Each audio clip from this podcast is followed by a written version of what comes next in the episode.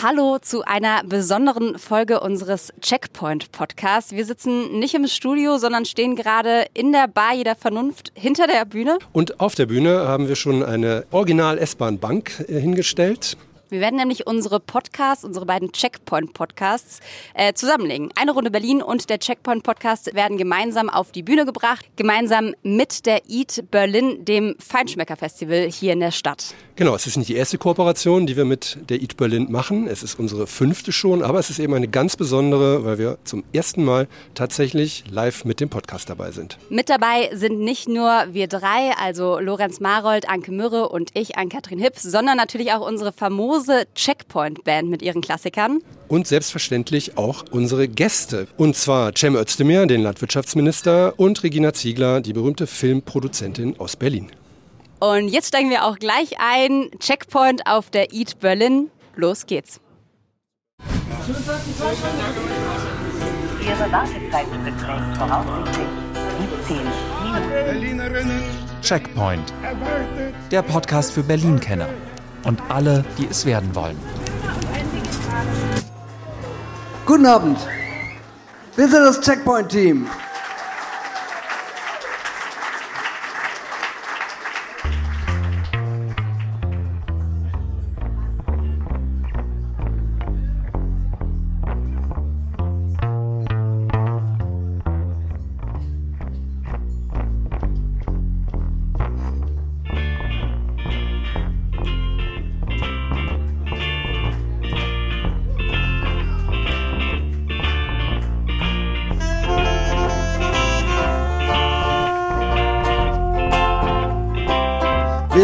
Checkpoint-Team und wir wecken Berlin.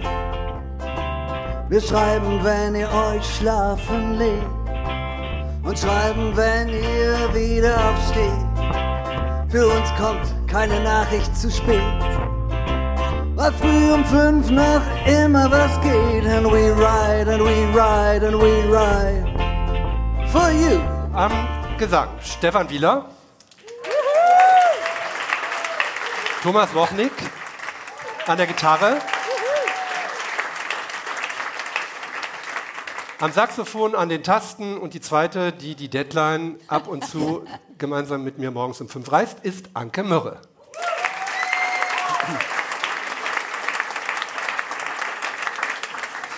Und besonders freuen wir uns, dass Naomi Förn bei uns ist. Naomi zeichnet den Comic im Checkpoint jeden Tag. Lorenz Marold tatsächlich in diesem Jahr auch 30 Jahre beim Tagesspiegel, 20 Jahre Chefredakteur. Und darüber freuen wir uns ganz besonders. Wir feiern dieses Jahr im November tatsächlich auch 10 Jahre Checkpoint. Genau.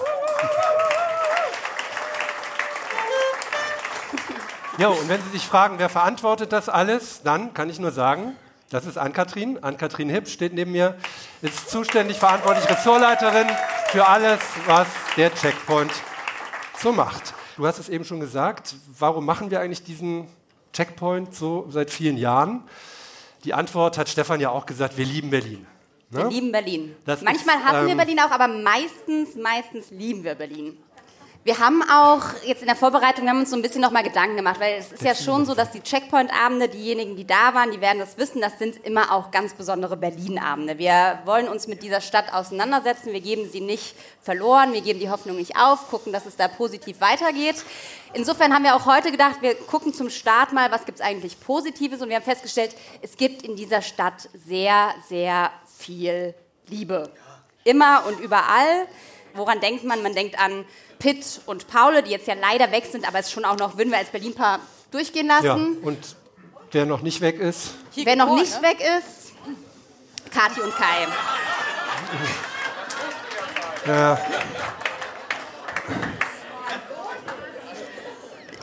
Insofern würde ich sagen, schließen wir das Kapitel jetzt einfach einmal ab und äh, machen weiter. Wir haben heute das große Glück, weil das ist ja das, was wir heute Abend machen. Wir werden ähm, analog zu unserem Podcast Eine Runde Berlin, wo wir einmal im Monat mit unterschiedlichsten Berliner Persönlichkeiten eine Runde mit der Ringbahn fahren, werden wir heute Abend mit Ihnen alle eine Runde Ringbahn fahren. Sie sehen es hier schon, wir haben original von der S-Bahn netterweise Stühle geschenkt, nein, geschenkt nicht, Oh. geliehen bekommen. äh, geliehen bekommen, auf denen unsere Interviewgäste nachher Platz nehmen können. Und wie das in so einer Ringbahn, S-Bahn sich dazugehört, äh, werden ein paar Musiker reinkommen und ein bisschen auf ihren Instrumenten klimmern. Viel Spaß.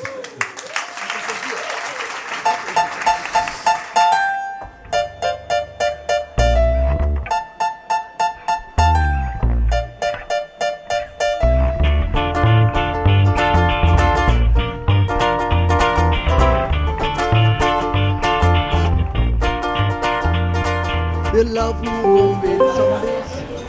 Messe Nord ICC. Übergang zur U-Bahn-Linie 2. Zum zentralen Omnibusbahnhof ZOB. Bitte hier aussteigen. Ausstieg links. Wir freuen uns sehr, wirklich total, dass wir die erfolgreichste deutsche Filmproduzentin vorstellen dürfen. 500 Filme ungefähr gemacht, eine unvorstellbare Zahl. Keine Urberlinerin, aber eigentlich doch eine Urberlinerin. Begrüßen Sie mit uns zusammen herzlich Regina Ziegler.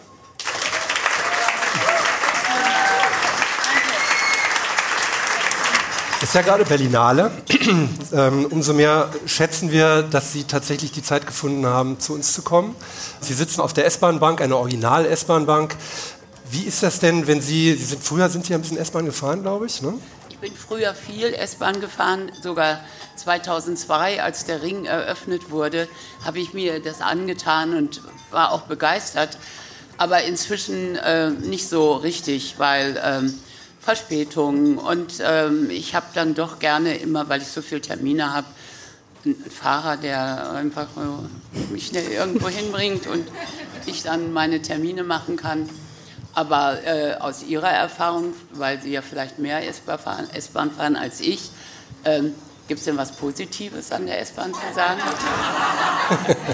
Ähm, aber Sie haben sich ja die S-Bahn-Station, das ist äh, bei uns tatsächlich die Regel, jeder Gast, jede Gästin darf sich aussuchen, wo sie einsteigen möchte. Sie haben sich entschieden für die Messe Nord ICC. Warum diese Station?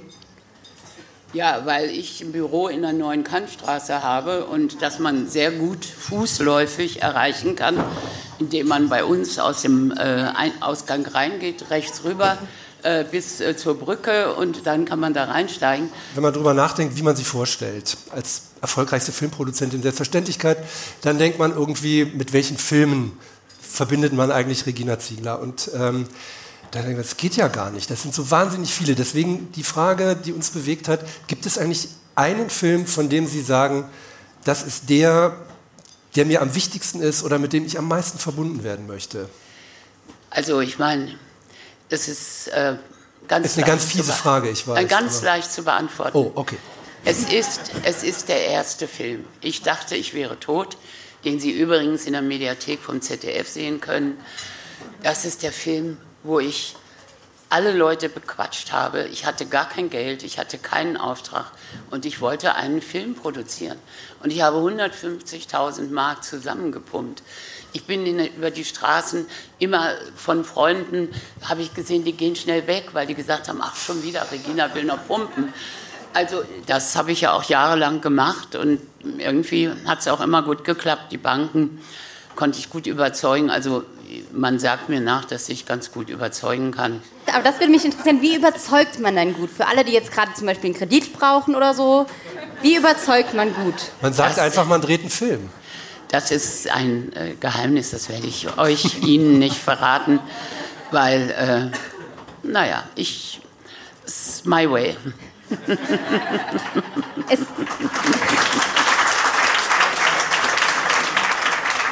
es ist ja gerade parallel zu unserer Veranstaltung, läuft äh, gerade die Filmveranstaltung hier in Berlin, die Berlinale. Da Sie jetzt schon mehr als ein halbes Jahrhundert eigentlich im Filmgeschäft sind, haben wir uns gefragt, ob Sie uns verraten können, wo eigentlich da immer die besten Partys geschmissen werden bei der Berlinale. Ich glaube, äh, früher war das mit den Partys noch so, da wurde man, gut, da waren die Filmfestspiele viele Jahre ja auch im Sommer, die wurden ja dann äh, in Februar verlegt, weil man Angst hatte, man kriegt nicht die Filme, die man haben will, weil Cannes vorher im Mai immer stattfindet und alles abgeräumt hat. Also von daher jetzt die Partys. Also ich war auf verschiedenen. Gestern war im Cat, äh, Capital Club äh, die Party der Filmförderungsanstalt. Und sowas, da muss man ja auch überall hingehen und da dauert es auch immer lange. Da gibt es erstmal eine Stunde anstehen, dann eine Stunde, bis es losgeht. Also gestern Abend war ich um elf, irgendwie da gab es noch, noch, noch nicht mal das Dessert. Also bin ich dann irgendwann abgezogen, weil da ich in Zehlendorf wohne, natürlich auch immer ein langer Weg von Mitte ist und ich ja auch immer morgens schon früh um acht, neun die ersten Termine habe. Also am Montag war schon eine große Verhandlung mit Sebastian Fitzek und der ARD und dem ORF um 8 Uhr in meinen Büroräumen. Also ich meine, da geht es halt rund um die Uhr und das ähm, ist Gott sei Dank am Sonnabend ist für mich so der letzte Tag und dann habe ich es geschafft.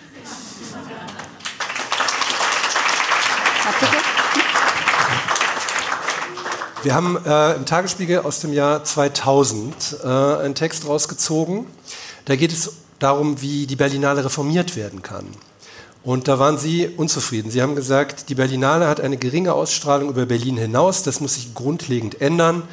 Um eine größere Anziehungskraft zu etablieren, haben Sie damals für mehr Begleitprogramme plädiert. Unter anderem, ich denke daran, haben Sie gesagt, dass man die bedeutendsten Schriftsteller der Welt, deren Werke in den letzten zwei Jahren zu großen Erfolgen umgesetzt wurden, auf ein Podium zum Thema Literaturverfilmung setzt. Ich denke daran, dass die Musiker, die in Verbindung mit Filmen entstanden sind und zu Welthits wurden, in einer Galanacht mit großem Orchester präsentiert werden. Das war im Jahr 2000. Jetzt sind wir ein knappes Vierteljahrhundert später. Wo steht denn aus Ihrer Sicht die Berlinale heute? Ja, die Berlinale steht natürlich im Moment äh, an einem Neuanfang und da gibt es ja die große Hoffnung der neuen Leiterin Trisha Tattle, die schon äh, in ähm, London bei den London Film Festivals, die kommt mit einer Power und auf die freuen wir uns alle und ich finde, die Berlinale, und das sehen wir ja in Cannes, das muss so ein Rums sein. Das muss wirklich so sein, dass man das Gefühl hat, Berlin ist verzaubert, das ist was Besonderes.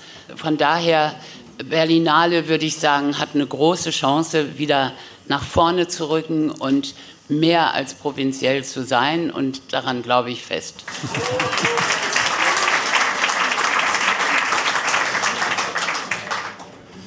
Haben Sie einen Lieblingsfilm aus Berlin oder über Berlin? Also so den Berlin-Film? Naja, ich meine, Himmel über Berlin von Wim Wenders ist schon ein wirklich Film, der Zeit- und Filmgeschichte gemacht hat. Also den sollte man schon, wenn man über Berlin-Filme nachdenkt, auch im Kopf haben.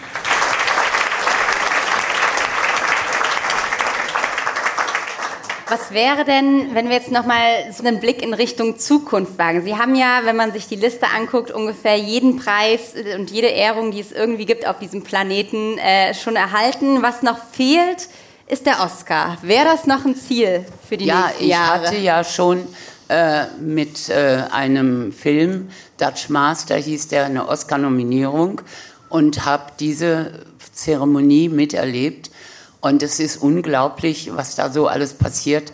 Äh, Wolf, also mein Mann und ich, wir waren wirklich so verrückt und haben uns so eine lange Limo für viel Geld gemietet. Wie viel kostet so eine Limousine? Die kostet 1000 Dollar für zwei Stunden, weil äh, wir haben uns ja nur vorfahren lassen.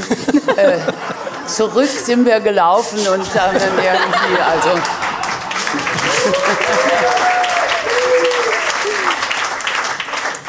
Und äh, ich hätte nichts dagegen, den Oscar zu bekommen. Ich habe ja auch den Emmy äh, für die Wölfe, für einen äh, schönen dreiteiligen Fernsehfilm bekommen. Und ganz viele Preise stimmt. Also Oscar, ja, würde ich auch, würde ich gut finden. Aber ich habe ja auch, also ich meine, ich habe ja auch noch viele Pläne. Äh, ich habe einfach noch viel Lust, viel zu machen und hoffe, dass mir das gelingt, sowohl was den Kopf und was den Body betrifft. Ich mache auch jede Woche dreimal eine Stunde Sport mit dem Trainer, nur dass Sie das wissen, wirklich hier. Ja, ne? also äh, ich, aber wie gesagt, es gibt so viele Projekte und so viele Ideen und ich kenne das Wort Langeweile sowieso nicht, weil ich nicht weiß, was das ist eigentlich. Also Dankeschön, dass Sie zugehört haben. Ich glaube, äh, es gibt ja auch noch einen wunderbaren äh, Kollegen, Herr Özdemir, der nachher hier sitzt. Und den habe ich schon ein paar Mal im Fernsehen gesehen. Der ist richtig gut. Der kann echt. der kann. Özdemir kann. Vielen Dank, Frau Ziegler, dass Sie gerne. es hierher geschafft haben. Danke Ihnen. Vielen Dank. Wir wünschen, wir wünschen Ihnen volles Filmkunst 66 und den ein oder anderen tollen Preis. Vielen, vielen Dank, dass Sie da waren.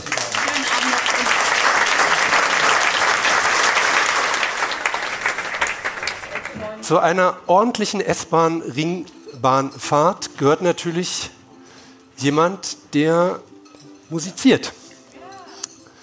Und wir haben so jemanden. Und das ist Naomi Fern. Und sie hat für uns, für diesen Abend, einen extra Song komponiert. Einen extra S-Bahn-Song. Und den freue ich mich jetzt, Ihnen vorstellen zu dürfen. Den Song und die Naomi, die sich jetzt noch einmal einkabelt. Und ich sage viel Vergnügen. Dankeschön. Eine Mutter, die ruft, komm, wir steigen hier aus. Sonst bleibst du nächste Woche bei Papa zu Haus. Ein Kind, das einfach sitzen bleibt und feuchte Reiswaffel in die Sitze reinreibt. Ein breithodiger Mann setzt sich breit auf drei Sitze, ohne sich zu schämen. Ei, weiter hinten versucht eine Redakteurin einen Podcast aufzunehmen. Von der Seite tönt der Satz. When does this train actually stop at Alexanderplatz?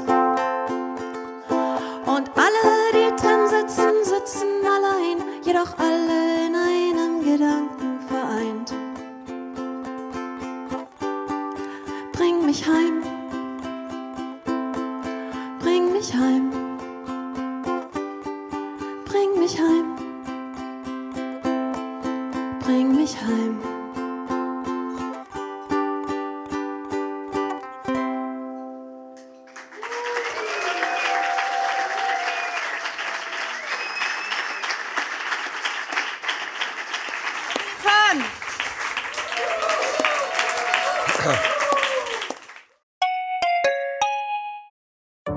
Hallo, ich bin Anke Mürre, stellvertretende Chefredakteurin beim Tagesspiegel. Vielen Dank, dass ihr unseren Podcast hört. Wenn er euch gefällt, dann probiert doch auch mal unsere digitale Zeitung aus. Als E-Paper oder Digitalabo auf tagesspiegel.de. Hier bekommt ihr täglich einen guten und verlässlichen Überblick über alles, was für euch wichtig ist.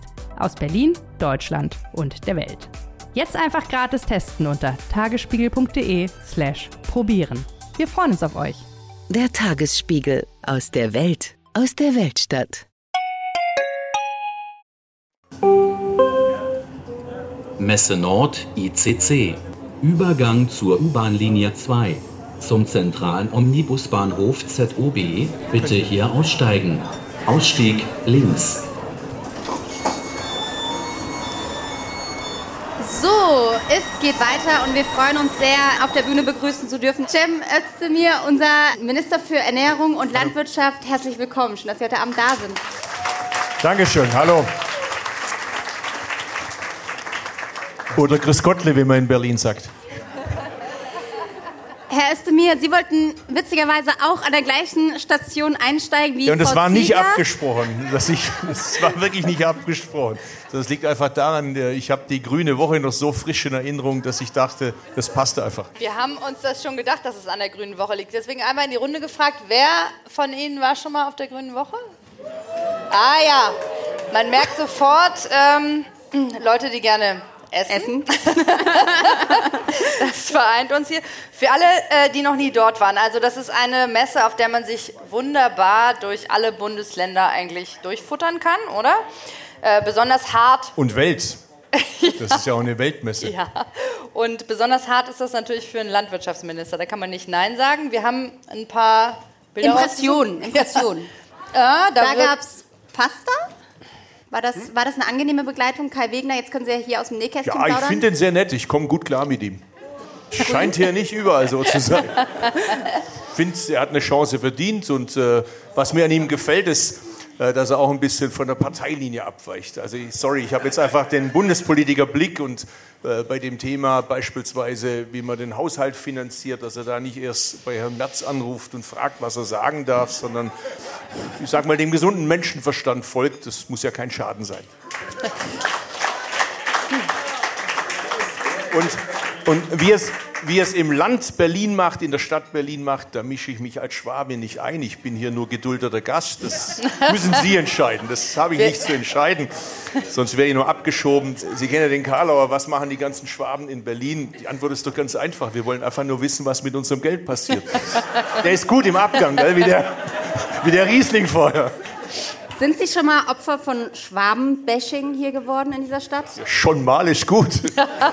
Was war das Fieseste? In, in Ihnen- meinem Ministerium eigentlich ständig, wenn ich mal wieder wehleidig werde, was ich natürlich selten werde, aber so, oh, ist das anstrengend, dann kommt immer so, hättest halt was Gescheites gelernt. So, also, so viel Schwäbisch können meine Mitarbeiter, dass ich den Spruch reingedrückt bekommt oder Augen auf bei der Berufswahl heute. Also wir machen mal unsere Bildergalerie kurz fertig, der Vollständigkeit halber. Hier Ah. gibt's Käse.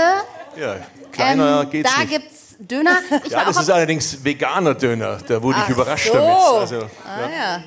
Und hat mir natürlich gleich einen äh, kleinen Shitstorm eingehandelt. Ah, ja, so Wein predigen, Wein saufen, der redet, der sei angeblich Vegetarier. In Wirklichkeit haben wir ja gesehen, heimlich ist das ein Döner. Gut, wenn es die Leute glücklich macht, so what. Haben Sie den auch probiert, den veganen Döner, oder nur Äh, abgeschnitten? Nein, ich war so voll. Ich hatte, das ist ja die gleiche Geschichte. Also Gegessen vom, hoffentlich. vom ja, Essen her aha, voll. mhm. Äh, Wie heute Abend, nicht, nicht, nicht vom Trinken her, keine Sorge. Okay, äh, das war das gleiche Event, wo es auch die Pasta gab. Und da ich alles zu Ende essen muss als Schwabe, muss ich irgendwann halt mal Stopp sagen, weil sonst äh, meine Vorgängerin schafft es ja mit dreimal in der Woche mit Fitness. Ich bin schon froh, wenn ich es einmal schaffe, ohne dass ich mich verletze. Äh, ich habe das übrigens wirklich. Ich war neulich im Fitnessstudio in Stuttgart äh, mit Personal Trainer, habe alles gegeben und danach bin ich in die Sauna, um ein bisschen noch so runterzukommen. Und ich weiß nicht, was passiert ist. Ich habe keine Erinnerung. Ich habe die Sauna verlassen, ohne die Tür zu öffnen. Das heißt, ich bin durch die Glastür durch mit dem Ergebnis, also die ging komplett zu Bruch. Das war das erste Mal, dass ich dort war. Ich glaube, die wollen nicht, dass ich dort permanent Kunde wäre. Wir hatten eigentlich vereinbart, dass sie sich danach melden mit dem Angebot. Das kam nie. Der gesamte äh, Bereich, wo das Spa ist, musste geschlossen werden wegen mir, weil überall so feine Splitter waren. Fuß musste genäht werden. Oh nein. Und Sie können sich vorstellen, das macht echt Spaß, wenn du auf diesen Bauernkundgebungen bist. Du stehst da stundenlang, wurdest hier gerade genäht und es ist saukalt und zugig und du hast diese enge Schuhe an, aber Augen auf bei der Berufswahl. Hättest du was Gescheites gelernt. Alles, aber alles fürs vielleicht, Land. vielleicht einmal jenseits des Ohrs. Das ist ja tatsächlich schon so, dass Sie da im Moment ähm, relativ stark angefeindet werden. Also nicht nur Sie persönlich, sondern man hat so ein bisschen den Eindruck, die Grünen insgesamt sind im Schussfeld. Was macht das mit Ihnen gerade? Also ich glaube gar nicht, dass die Grünen oder ich per se angefeindet werden, sondern wir werden von bestimmten Leuten angefeindet. Und jetzt muss ich mal was machen, wo ich mich selber quasi kritisiere, weil man redet immer über die Krawallbrüder, die Radaubrüder und gibt denen damit eine Aufmerksamkeit, die sie eigentlich gar nicht so verdient haben, weil man nämlich die vielen anderen, also nehmen Sie zum Beispiel die ganzen Leute, die jetzt gerade Proteste machen, äh, nachdem Korrektiv das aufgedeckt hat mit den Rechtsradikalen, über die reden wir dann gar nicht mehr, sondern wir reden immer nur über diese Fanatiker, die da anderes im Schilde führen. Und das, Und also der das sagt, ertappt sich manchmal selber dabei, dass das so macht. Und jetzt nehmen wir zum Beispiel Biberach. Wir reden jetzt ständig über das, was vor der Stadthalle war. Das war nicht schön, kann ich Ihnen wirklich sagen. Das gilt für mich weniger, weil ich bin ja da geschützt. Aber mein, es- gab auch mal in Deutschland eigentlich eine Regel, dass es irgendwie klar ist, dass man die Leute, die im Dienst unterwegs sind, die Polizeibeamten, die mich schützen vom Bundeskriminalamt, dass die einfach tabu sind, weil die beschützen ja nicht einen Grünen, sondern die beschützen da einen Funktionsträger. Und wenn morgen, hoffentlich nicht morgen, aber sagen wir in zehn Jahren mal wieder jemand von der CDU oder von einer anderen Partei Landwirtschaftsminister ist, dann werden die die Person genauso gut beschützen, weil sie das unabhängig von der Partei machen. Und dass man die jetzt angreift, ich finde, das ist einfach, das zeigt, dass die vieles im Schulde führen, aber nichts Anständiges. Und was aber dann völlig unterging war, in Biberach gab es eine Kundgebung von Bauern. Da ging es etwas heftiger zur Sache, aber ich bin dahin, ich habe geredet, die haben gefragt, ich habe geantwortet und anschließend gab es noch ein Treffen mit Vertretern der deutschen Landwirtschaft, auch sehr freundlich, sehr zivilisiert, auch mit viel Gemeinsamkeiten. Auch das interessiert keinen wegen diesen Bildern in der Stadthalle. Und ich habe mal den Landrat gefragt, den Oberbürgermeister gefragt, ihr seid ja von dort, ich nicht, ich komme aus Urach, das ist Schwäbische Alb und äh, Biberach ist Oberschwaben für die Feinschmecker. Der Unterschiede im Württemberg, das ist ein wichtiger Unterschied. Äh, die schwätzen auch ganz anders wie ich. Und, da ja, da Kenner. kennt sie jemand aus. Und, und, aber ich habe die gefragt, kennt ihr die? Und haben die gesagt, nein, wir kennen da kaum jemand von denen. Das sind auch nicht Leute aus Biberach, sondern die sind von außerhalb zum Teil angereist, zum Teil sogar von weit her. Und das ist so ein bisschen das Problem, was das Problem, jetzt sage ich das auch an die eigene Adresse, was wir mit diesen Sparbeschlüssen ursprünglich angerichtet haben. Das hat nämlich dazu geführt, das legitime Anliegen der deutschen Landwirtschaft gegenwärtig zum Teil von Leuten, denen es um vieles geht, aber ganz sicher nicht um die Zukunft der deutschen Landwirtschaft, versucht werden, jetzt zu übernehmen und das für sich quasi zu kapern. Und das muss man zurückkämpfen. Aber da müssen auch die Bauernorganisationen helfen. Das kann ich nicht allein, das kann die Politik nicht alleine. Da müssen die auch mithelfen. Und dann müssen wir einfach wieder im normalen Ton uns zusammensetzen, gerne mit einem Viertel Wein oder mit äh, Hefeweizen oder was auch immer und die Probleme vernünftig lösen, so wie man das macht, ohne dass man sich anbrüllt, indem man sich zuhört, ausreden lässt, die Argumente der anderen gelten lässt. Wir sind ja jetzt heute vor allem zum Essen hier und Sie und wir liefern ja eigentlich nur das launige Rahmenprogramm. Jetzt haben Sie gerade angekündigt, dass Sie eine Tierwohlabgabe einführen wollen. Also, äh, was können Sie uns jetzt hier heute Abend sagen? Werden wir nächstes Jahr alle vegetarisch essen hier? Darum geht es eben gerade nicht, sondern das entscheiden Sie. Das hat mir erstmal gar nichts anzugehen. Ich bin ja nicht äh, der Bundes-Sellerieschnitzelminister äh, oder sowas oder Sojawürstchenminister. Also ich bin der Bundesminister für Ernährung und Landwirtschaft. Der schöne und ich mache da auch keine Vorschriften, sondern das entscheiden Sie selber. Was ich möchte ist, dass es eine Auswahl gibt so, und dass es auch immer eine gesunde Alternative gibt. Und ich will das mal an einem Beispiel deutlich machen, wie absurd die Diskussion mittlerweile ist. Äh, nach den Wahlen in Bayern und in Hessen äh, am Wahlabend gab es eine Sendung, da war auch der Hönes Bayern, das ist diese Mannschaft, die gerade sehr erfolgreich spielt. äh, und Immer dieses Bayern-Bashing in Berlin. Ich glaube, an der Stelle können die Berliner und die Schwaben gerade wirklich eine schöne Allianz bilden, wenn es gegen Bayern München geht. Aber jedenfalls, äh, der Uli Hoeneß äh, trat da im Fernsehen auf und sagte, einer der Gründe für das Erstarken der Populisten und so weiter sei, der Özdemir wolle ihm den Zucker aus dem Kaffee nehmen. Jetzt denke ich so, ich kenne den Mann doch gar nicht. Ich meine, was geht mich das an, was der in seinen Kaffee tut? Der Mann kann von mir aus Zucker nehmen und Kaffee draufgießen und das trinken. Von mir aus kann er Speckwürfel in seinen Kaffee reintun. Das geht mich doch alles gar nichts an. Das ist doch nicht mein Problem, was der in seinen Kaffee reintut. Aber dass der das unwidersprochen behaupten kann, das ist ein bisschen unser Problem, das wir gerade haben. Und das passiert mir im laufenden Meter. Also zurück zu Ihrer Frage. Ich sage Tierwohlcent, warum sage ich das? Weil die Landwirte, wenn sie den Stall so umbauen sollen, wie wir es Verbraucherinnen und Verbraucher von ihnen fordern, dass es mehr Tierwohl gibt, dass die Tiere raus können, das kostet Schweinegeld im wahrsten Sinne des Wortes. Dafür verschulden die sich, haben 10, 20 Jahre Darlehen. Wenn sie ein bisschen älter sind, überlegen sie sich das gut, ob sie dem Hofnachfolger die Schulden übergeben. Also, wenn wir als Verbraucher sagen, mehr Tierwohl, müssen wir auch bereit sein, was dafür zu zahlen. Das ist der Vorschlag und das ist nicht meine Idee. Das ist, man muss ja immer Copyright angeben. Das gar nicht meine Idee, sondern das war die Idee einer Kommission, benannt nach Herrn Borchert, früherer Landwirtschaftsminister unter Helmut Kohl, eingesetzt von Frau Merkel, CDU-Bundeskanzlerin, unter einer Landwirtschaftsministerin Julia Klöckner, auch in der CDU. Niemand davon ist bei den Grünen. Die Mitglieder der Kommission, sicherlich überwiegend eher schwarz, die haben gesagt, der beste Weg, eine dauerhafte Finanzierung sei genau dieser Tierwohlcent, diese Tierwohlabgabe. So, jetzt treten Grüne an, einen Vorschlag der Schwarzen umzusetzen, Und jetzt sind sie alle dagegen auf einmal. Also daran merken Sie ja, erst kommt die Partei, dann kommt das Land. Und ich finde aber umgekehrt muss man es machen. Erst kommt das Land immer und dann kommt die Partei und dann kommt die Person. Haben- dann aber findet haben man Sie gute denn- Ergebnisse. Haben Sie denn aus Praktikabilitätsgründen schon mal drüber nachgedacht, einfach bei den Schwarzen einzutreten? Was, dass ich in die Schwarzen Naja, es scheint ja einfacher zu sein, Sachen Was zu soll ich da? Ich bin überzeugter Grüner. Ich ärgere mich manchmal über meine Grünen. Über die Berliner Grünen sage ich jetzt nichts. Doch, bitte. Äh, Doch, wir sind ja, bitte, bitte, wir sind ja hier unter uns. Sicher nicht. Äh, wenn Nee, nachher, wir- wenn wir- nachher beim Viertel ohne Mikro. Äh, aber äh, nein, aber ich bin überzeugter Grüner. Die haben das Jahrhundertthema Nachhaltigkeit, Klimaschutz auf die Tagesordnung gesetzt und da haben sie gut dran getan. Und das ist, glaube ich, auch ganz gut, dass die anderen Parteien sich damit auch beschäftigen. Dass wir natürlich auch manche Kinderkrankheiten mit uns rumschleppen und rumgeschleppt haben, ist ja, glaube ich, jetzt auch niemandem verborgen geblieben.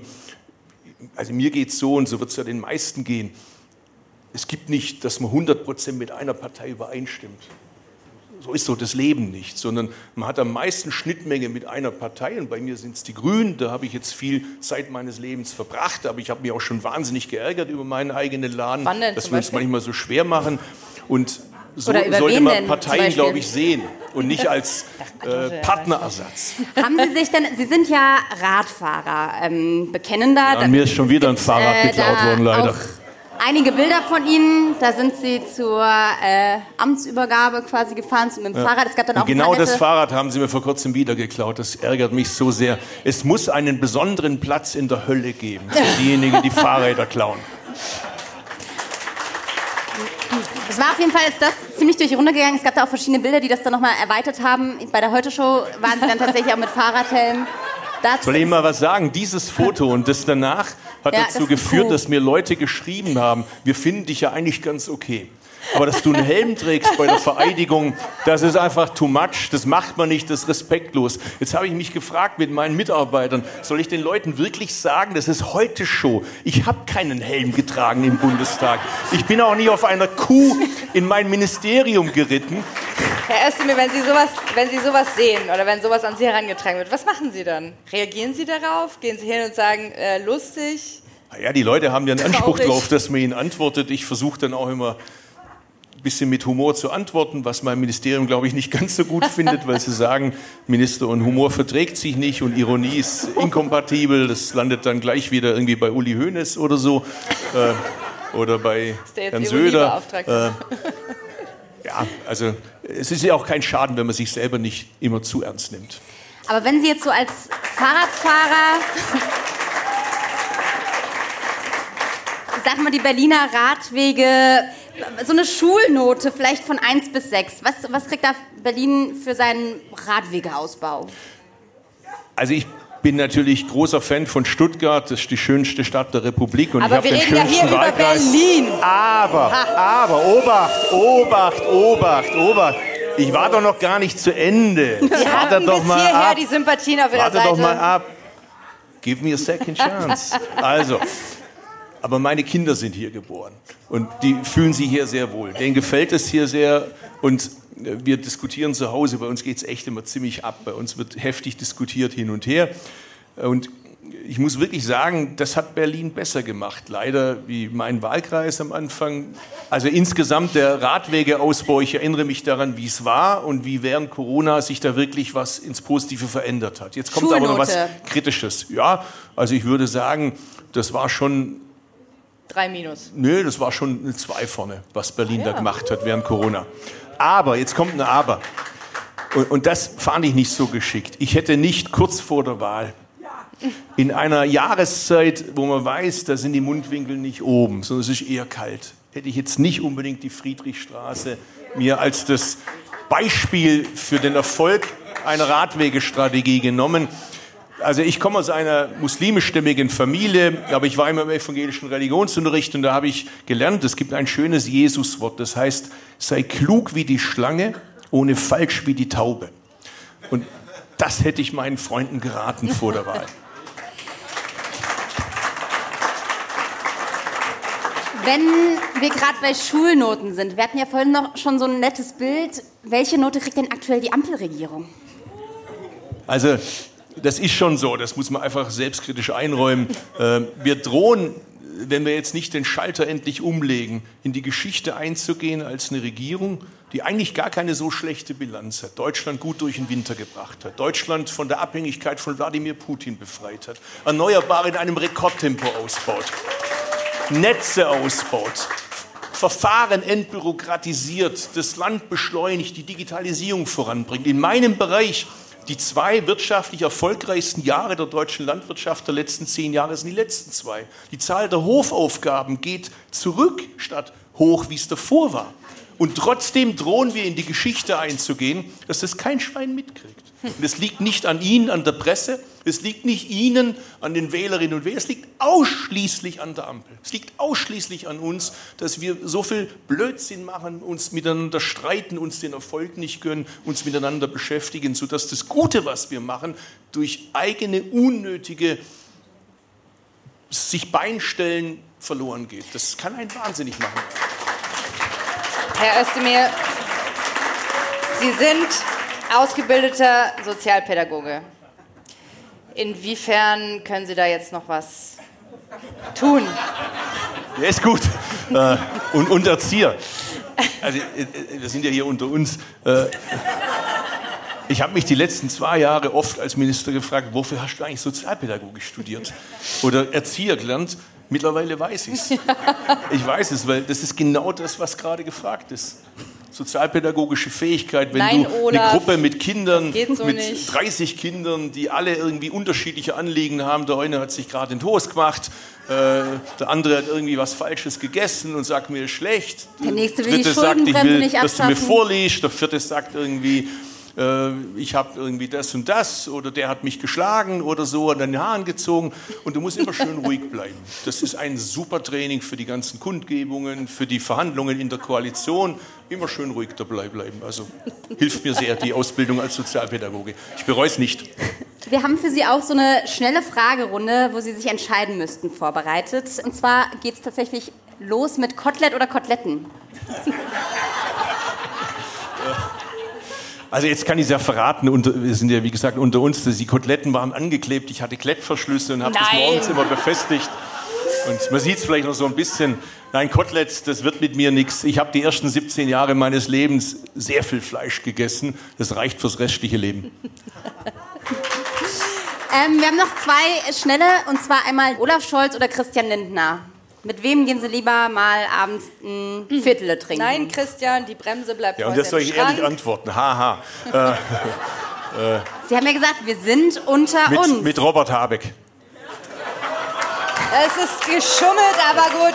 Robert Schauen Sie, Habeck, das ist ja keine, keine Liebesbeziehung, die wir haben, sondern es ist ein Zweckbündnis für vier Gibt's ja Jahre. auch, also in Berlin und ich bin Fan davon, dass man anständig miteinander umgeht, dass man guckt, dass man Lösungen findet, dass, wenn es irgendwie geht, alle drei Partner als Sieger den Tisch verlassen. Und ich könnte mir vorstellen, wenn alle mit dem Ziel Verhandlungen führen, dass man dann erfolgreicher ist. Brezel oder Schrippe? Das ist ja wohl klar. Also es gibt in der Landesvertretung Baden-Württemberg Brezeln, die esse ich gelegentlich gern, aber äh, so quasi Heimat für die Erholung, um nochmal die Luft von Baden-Württemberg zu einzuatmen. Das hilft dann wieder für eine Woche. Äh, also in, in Stuttgart gibt es sehr gute Brezeln, in Urach gibt es die besten.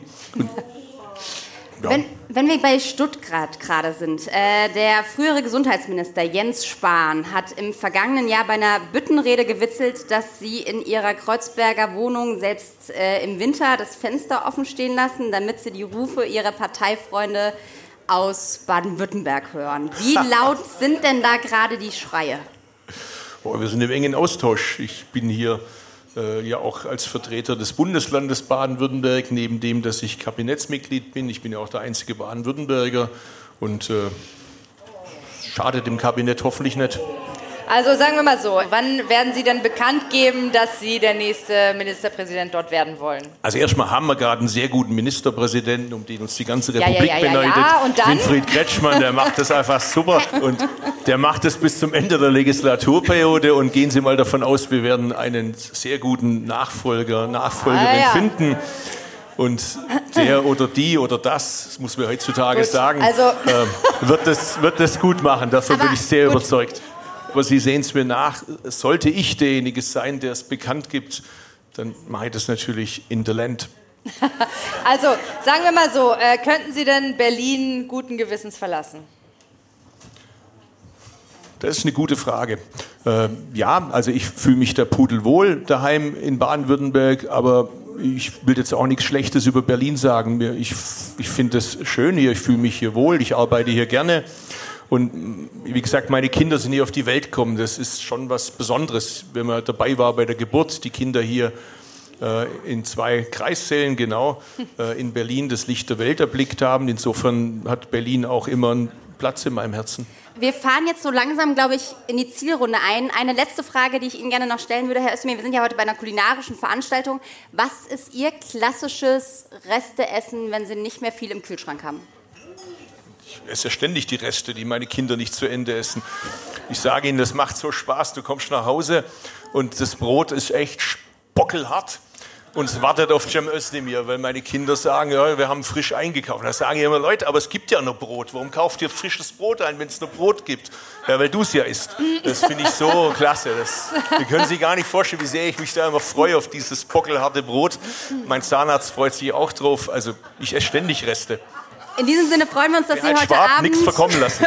heute Abend hier ein kulinarisches Highlight Ja, danke. Ciao. Vielen Dank, Herr Özdemir. Danke.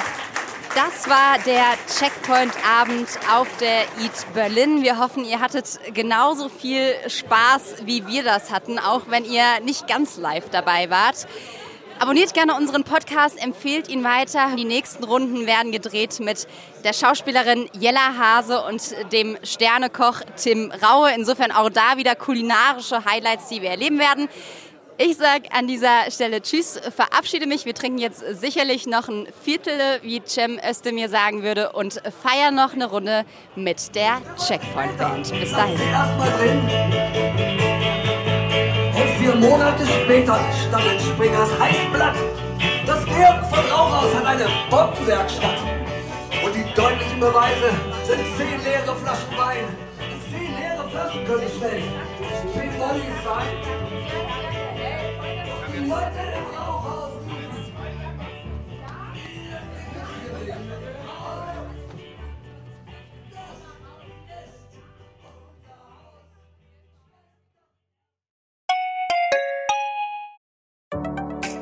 Hallo, ich bin Lorenz Marold, Chefredakteur beim Tagesspiegel. Wenn Ihnen unser Podcast gefällt, testen Sie doch gerne auch mal unser E-Paper oder unser Digital-Abo mit allen Inhalten von tagesspiegel.de. Wir sind rund um die Uhr für Sie da, damit Sie wissen, was wirklich wichtig ist. In Berlin, in Deutschland und international. Sie können unser Angebot jetzt gratis testen unter tagesspiegel.de slash probieren. Der Tagesspiegel aus der Welt, aus der Weltstadt.